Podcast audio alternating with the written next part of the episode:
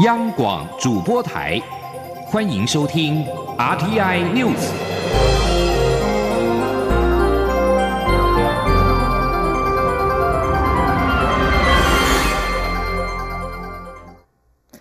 各位好，我是张旭华，欢迎收听这节央广主播台提供给您的 RTI News。针对中国全国政协主席汪洋日前会见近百家两岸媒体机构代表，并呼吁他们继续为推进和平统一贡献力量，宣传“一国两制”。蔡英文总统今天在受访时强调，这证实中方确实有对国内媒体施压、干扰台湾民主、新闻自由以及内政，我方加以谴责。总统也表示，会请国安单位持续关注此事。记者谢嘉欣报道。由中国北京日报主办、旺旺中实媒体集团协办的第四届两岸媒体人北京峰会十号在北京登场，邀请两岸近百家媒体及相关机构与会。中国全国政协主席汪洋在会见这些两岸媒体高层代表时指出，两岸媒体肩负着维护、推动两岸关系和平发展的社会责任，并呼吁两岸媒体要继续为推动两岸关系和平发展、推进和平统一进程努力。由于台湾有数十位媒体高层、资深媒体人与会，经新闻报道后也引起国内热议。蔡总统十二号受访指出，长期以来一直有注意国内媒体受到中国压力的情况。汪洋的此番谈话就证实了确有此事，这对台湾民主、新闻自由及内政是很大的干扰，要加以谴责。总统说：“那我想这个是对我们的呃民主，还有我们在国内的新闻自由哦，还有我们的内政一个很大的干扰。”对此呢，我们也要加以谴责了哈。那我们呃也希望在一个自由民主的社会里面，我们最珍惜的资产就是我们的新闻自由跟我们的言论自由。那这是每一天我们都要来共同努力的事情。总统表示，要记得中国是持续在打压台湾的媒体，给媒体压力，我们要一起加油。同时，总统也请国安单位持续关注此事，要有所掌握。中央广播电台记者谢嘉欣采访报道。自金区设立与否，蓝绿持续交锋。前总统马英九日前批评民进党反对是完全没有尝试。不过，蔡英文总统今天受访时回应，自金区已经不符合台湾现在的需求。台湾现在要的是强化整体的竞争，让台湾产业进入另一个阶段，而非停留在加工出口。记者谢嘉欣报道。高雄市长韩国瑜提出设立自由经济贸易特区以来，引起政坛正反双方攻防不断。前总统马英九认为，自经区非做不可，才能让台湾经济复苏，并批评民进党完全没有尝试。蔡总统十二号受访时表示，马英九的说法是觉得民进党反对此事的原因是中国。不过，总统强调，自清区已经与台湾产业现在的需求不符。总统说：“我们现在要的是把台湾整体的竞争力能够强化，让我们的产业进入到另外一个阶段，而不是停留在这种加工出口的呃情况啊。”总统指出，很多人提设资金区，着眼在让中国货品进到台湾加工后出口，这是让人最担心的，因为这会造成台湾货跟中国货在国际市场上的混淆，影响台湾制造的品牌形象。总统表示，正值美中贸易冲突，美方对中国课征惩罚性关税，我们也必须要防止台湾货因为中国货而受到惩罚。中央广播电台记者谢嘉欣采访报道。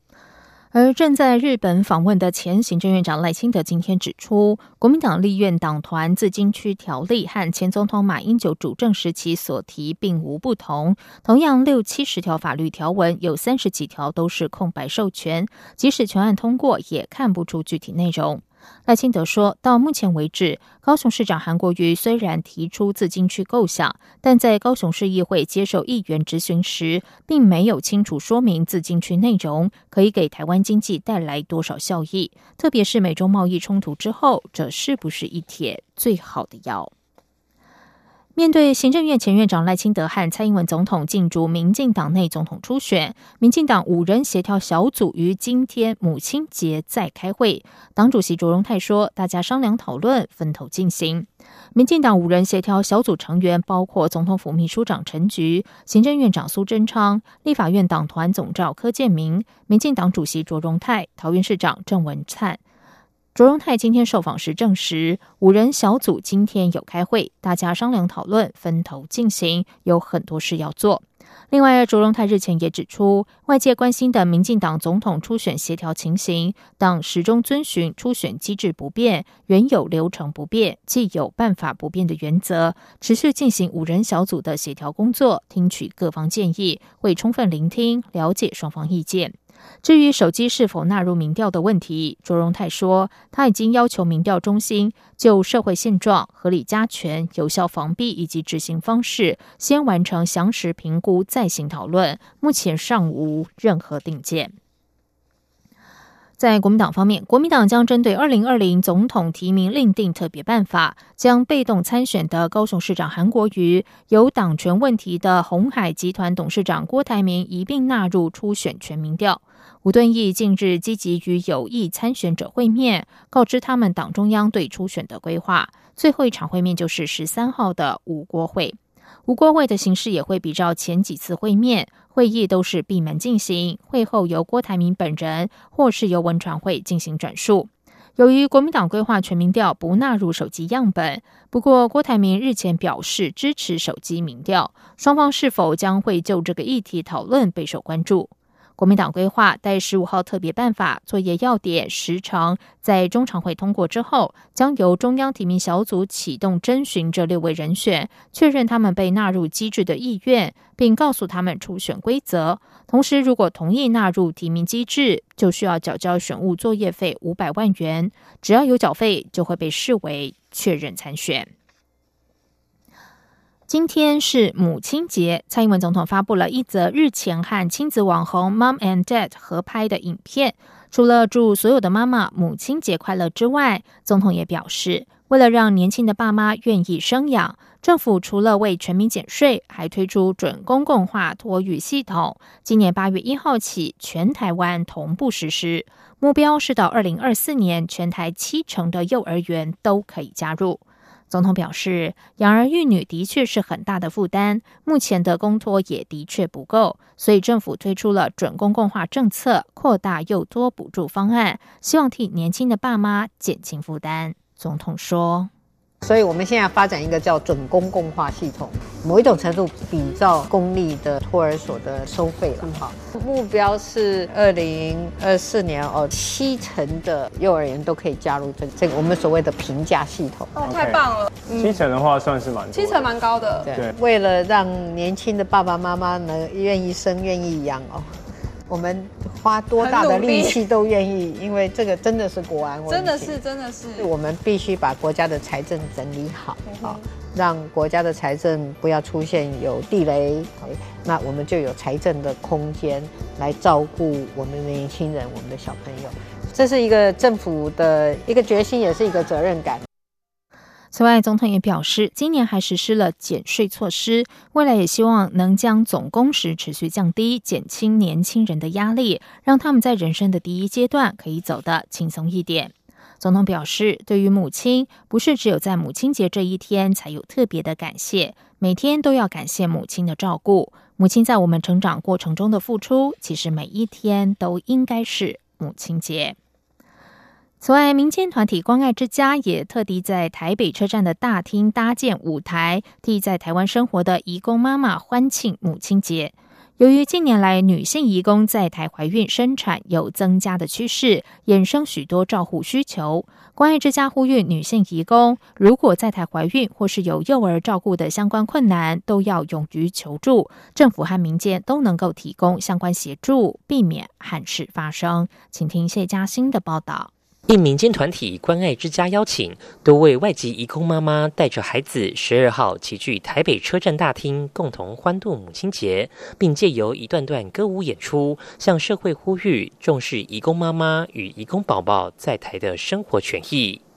来自印尼的女性义工白萝卜妈妈在现场分享自身经验。三年前因丈夫酒驾入狱，她独自带着两个三岁不到的孩子，生活陷入困顿。经过移民署转介，接受关爱之家，包括照顾孩子、保姆课程训练等协助，才渡过难关。而许多在台的义工妈妈最常碰到的难题就是经济问题。她说：“第二个问题，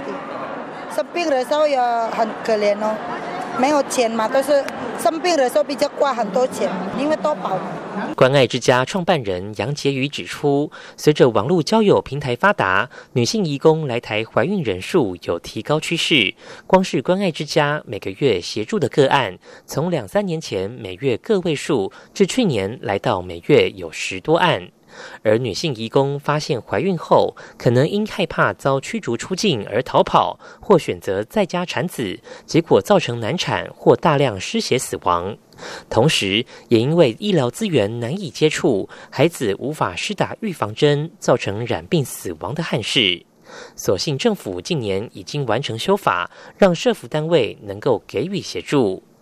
另一方面，这些移工妈妈也面临需要赚钱来养家、支付机票费、遣返费、财罚金等费用。杨洁瑜呼吁移工妈妈们，如有怀孕、生产、孩童照顾、经济压力等困难，务必要寻求政府或关爱之家等民间团体的协助，才能避免憾事发生。中央广播电台记者谢嘉欣采访报道。在外电消息方面，英国教育大臣海因兹今天表示，对于执政的保守党来说，即将到来的欧洲议会选举会是一场艰难的战役。目前民调显示，保守党已经落到第四名，新兴的脱欧党则是抢占龙头。路透社报道，现在距离英国公投决定脱离欧洲联盟已经过了快要三年，英国脱欧程序却是一片混乱。首相梅伊到目前为止依然无法让国会通过脱欧协议，助长了选民的怒气。为了解决国会里的僵局，梅伊政府正与在野的工党谈判，至今仍然没有太多进展。五月二十三号的欧洲议会选举将提供选民表达不满的新机会。目前，英国两大党对于英国该如何脱欧态度依旧很分歧，预计两党都将遭受挫折感很深的英国人惩罚。保守党选票可能会流到资深脱欧大将法拉吉领导的脱欧党。根据观察家报委托市场研究公司所做的最新调查，法拉吉的脱欧党在欧洲议会选举之前支持率为百分之三十四，工党以百分之二十一居于第二，保守党则以百分之十一落居第四。排名第三的是反对英国脱欧的自由民主党，支持度为百分之十二。联合国秘书长古特瑞斯今天在纽西兰展开短暂的南太平洋之旅。他在奥克兰警告，面对抑制地球气温上升这项目标，全世界并没有走在轨道上。法新社报道，古特瑞斯今天就气候变迁行动发出强烈讯息。他说，在全球对抗气候变迁的政治决心正在消退，而真的在前线受苦最深的会是小型岛国。在九月份与纽约登场的气候行动峰会之前，古特瑞斯于今天拜访纽西兰，接着他还将前往斐济、图瓦鲁和万纳杜等面临海洋平面上升威胁的国家。古特瑞斯说，在各处都能清楚看到证明，我们并没有达成巴黎协议设定的目标。他指的是巴黎气候协议内容提到，全球应该努力将气温升幅限制在工业化前水准的摄氏一点五之内。阿尔登说，气候变迁是国际社会面临的最大挑战，并回避这项问题将会是严重的疏忽。全球的氦气短缺打击的不仅仅是生日派对里不可或缺的气球而已，测量气象的探空气球、飞船都可能无法升空，而最重要的是，安全气囊、核磁共振造影机都少不了这种气体。今日美国报报道。氦气的用途还包括深海潜水、低温技术、火箭燃料及包括光纤和半导体等高科技的领域。西北大学物理学教授郝柏林说：“目前的氦气短缺现象，预期未来短缺情况还会再升高，会广泛影响到所有人。氦气是不可再生资源，主要透过天然气吸取出氦。即将于二零二一年关闭的美国国家氦气储备占全球供应量百分之三十，其余是卡达和阿尔及利亚。照目前的消耗率，已知全球蕴藏量最多会再持续两百年。以上央广主播台，谢谢收听。这里是中央广播电台台